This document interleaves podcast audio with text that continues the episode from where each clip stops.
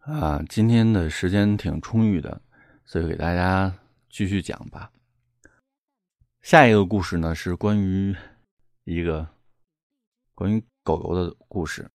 现在大家都养宠物，很多家庭都养狗。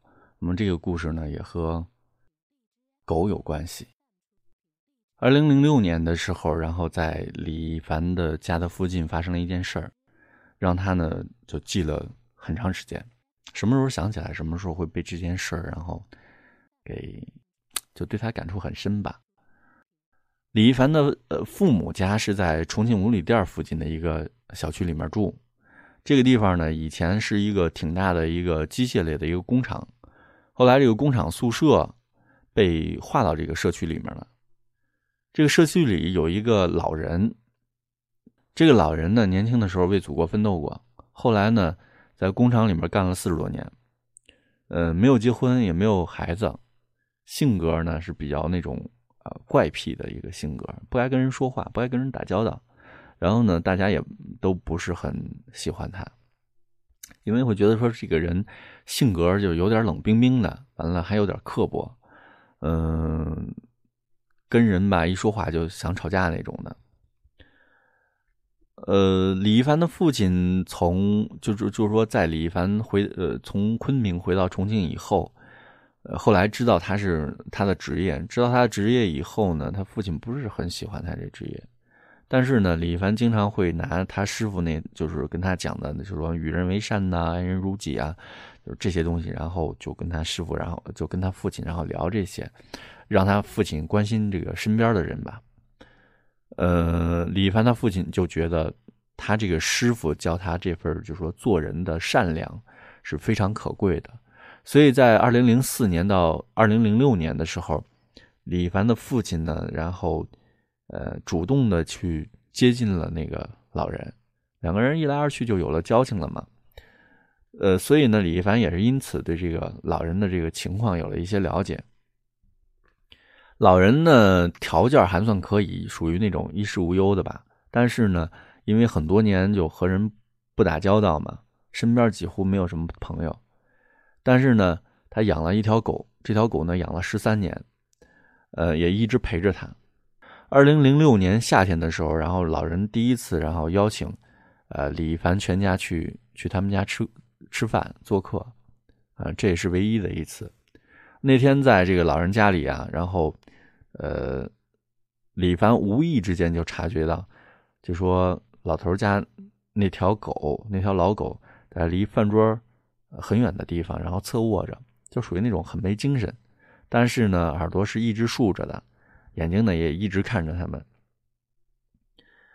李凡其实挺害怕这个老头和这条狗的，但是呢，嗯，他还是问了问，就说问老头说：“哎，你这狗怎么了？好像……”挺不舒服的，老人就跟呃李凡说说这狗病了好多天了，快死快死了。说完呢，然后沉默了好一阵儿，嗯，反正觉得挺伤心的吧。李凡就猜这个，就猜测这个老人虽然没有什么朋友，然后呢，但是这个老人应该是像对待呃孩子一样对待这条狗，来喂这条狗的，就拿拿这条狗当自己孩子一样来养。所以，可能在老在这个老头看来，这个世界上可能他唯一的亲人和朋友就是这只狗。所以，李凡是能够明白这个，就是老头为什么那么伤心呢？因为他就说，可能知道这狗马上就要死了，但是又没有什么办法。就李凡是一个对。狗心存敬畏的人，他小他小的时候跟师傅的时候，然后他看他师傅取过狗血，然后狗牙，然后他师傅那会儿就说，等这狗死了以后才会去做这些事儿。他师傅就告诉他说，狗的生命跟人的生命的道是非常接近的，所以就是说，很多时候这狗都就认为自己是人，呃，它跟我们人是天生的主仆的关系。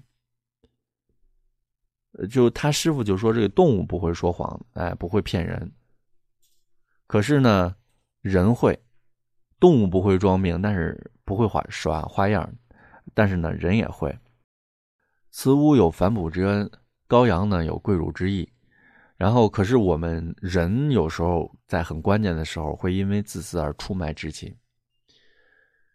生命都是平等的，所以对生命来讲，说一定要心存呃敬畏和爱惜，特别是对嗯狗，因为狗即便死，却在生前给人们留下了很多快乐的回忆吧。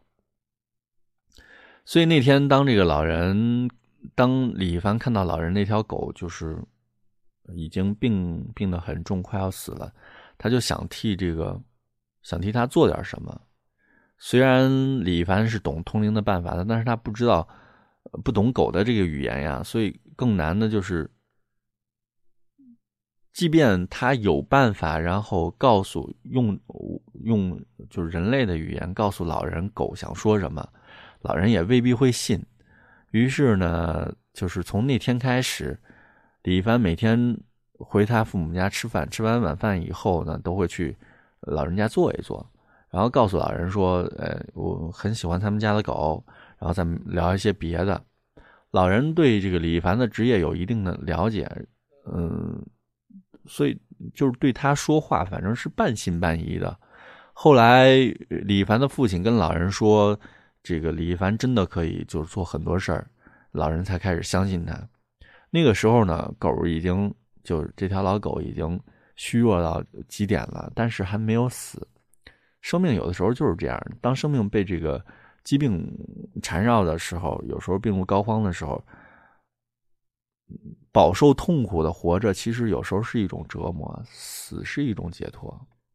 李一凡就不明白，就是这个狗既然都已经这样了，为什么？还硬撑着，他在网上就查了很多资料，就很多人就说，狗在老死之前一定会盯着主人看，他想再陪伴主人，然后就是说咽气的最后一刻，他们会流流眼泪，他用眼泪来表达对主人的这种眷恋和养育之恩的答谢。李一帆那个时候才明白，明白原来这个狗就硬撑了这么长时间，其实就是想多陪陪这个老人。嗯，尽管就说李凡就说他就说他这说这个狗是最重情义的，感情最丰富的，但是他没有想到，原来就是不管主主人是什么样的人，好人坏人，只要你给他一口吃的，或者摸过他的头，这狗就会用一生来报答你。后来李凡再去老人家里的时候，然后他就把这些他查到这些信息，然后就告诉老人，老人长久以来就是。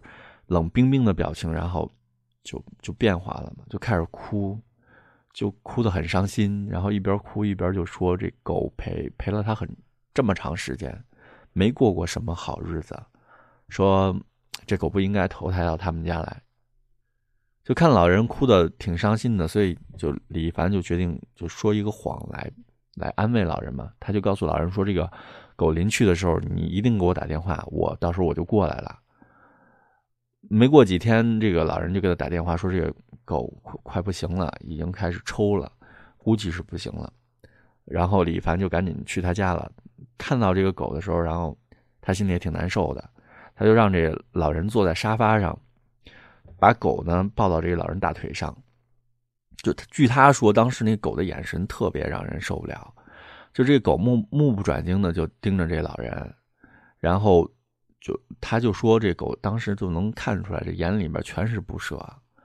然后这老人就就一直在叫这狗的名字嘛，这狗也是就是开始这喉咙里面就就发出那种就很悠长、有气无力的这种呻吟的声音嘛，就声音声音。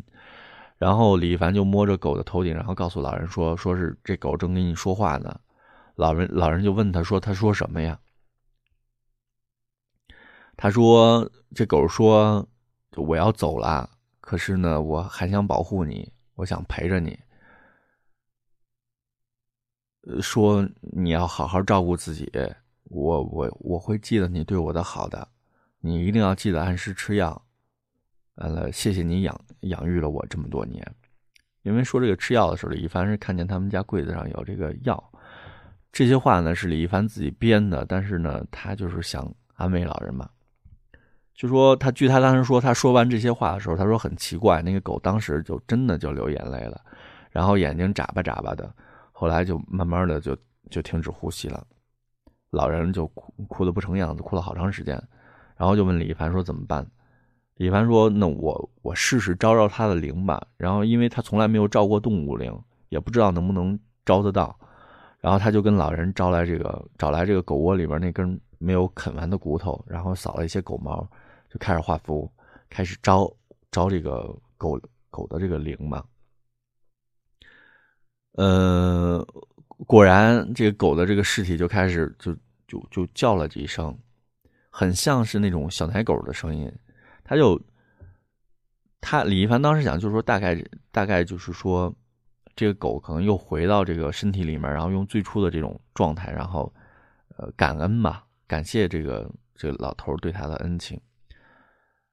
老人呢又抚摸这个这个这个狗这个身体好长时间，李一凡就觉得是时候把这个狗就送走了，然后就告诉老人，就说既然你把它当孩子，那你就在心里默默就默念嘛。嗯，诚恳一点，你就默念，就说孩子，你好好去吧。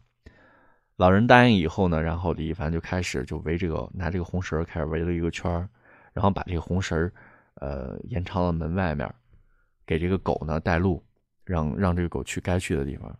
等这个狗的灵魂去了以后，他跟老人一起在这个社区的黄角树底下把这个狗就埋到那儿了。二零零七年年底的时候，这老人也去世了。也去世了。这件事儿呢，对李一凡触动是很大的。一方面呢，是证明了这个动物灵也能招；另外一方面呢，让他对这个市场上打狗的这种现象，然后就深恶痛绝。要是街上有哪只狗，然后咬了人了以后，就说是疯狗，然后就开始打嘛，就肯定要打死。但是呢，其实仔细想想，就说这些狗为什么会在街上？其实还是那些，就是。养狗的人把他们遗弃了吗？而这些狗不知道自己被遗弃了，他就以为自己走丢了。嗯，你想，这狗的智商跟小孩聪明的狗就跟小孩一样。一个小孩他在街上，他以为他走丢了，他本来就很紧张，然后人们又来就追打他、伤害他，有时候人都会被逼疯，你何况是狗呢？后来就很多年，李一凡都不养宠物，因为他就是。一直都记得这个这条老狗，然后走的时候，然后那个眼神，他就觉得他受不了这种离开的眼神。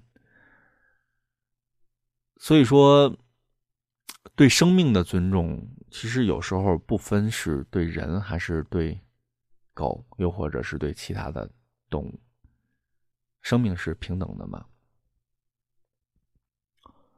这是一个关于宠物的一个故事。讲到了狗，那么，呃，里面文章里面提到了，呃，狗血，然后还有狗牙。狗牙呢，据说是辟邪的，有很多人呢，然后在这个就是呃，就是红绳上穿一根狗牙，然后带到身上辟邪。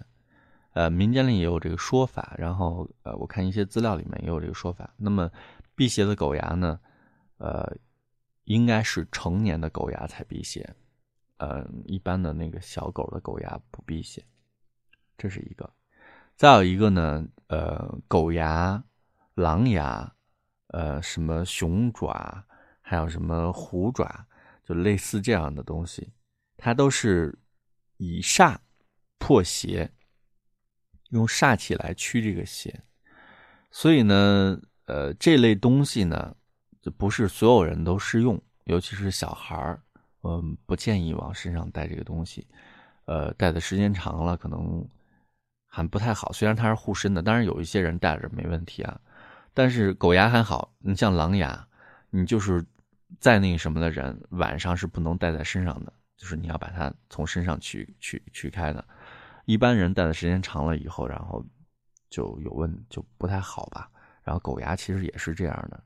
呃，不是所有的人都适合长期戴着。那么你要戴狗牙的话，这个狗牙还是需要经过处理，处理完了之后，可能你戴到身上，然后效果才更好。当然，你你你这个首先就是呃消毒这些，你肯定要做的，因为否则的话，这个狗牙可能不是那么卫生，是吧？这是一个。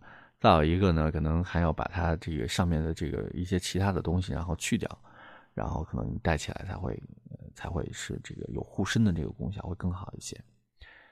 呃，大概是这样。狗牙呢也不贵，呃，一般的没有处理过的狗牙可能就是一两块钱，处理过的狗牙可能几十块钱。那么如果做一个辟邪的一个护身的物件还是可以来用的，但是它要经过一些呃简单的处理。嗯，今天的故事就讲到这儿吧。然后呢，呃，前面讲了一个故事，今天是两个故事，我呢会分别把它们发到网上去，然后希望大家能喜欢吧。嗯。状态不太好，讲的有些凌乱，呃，大家多担待。那我们下次节目再见吧，好不好？拜拜。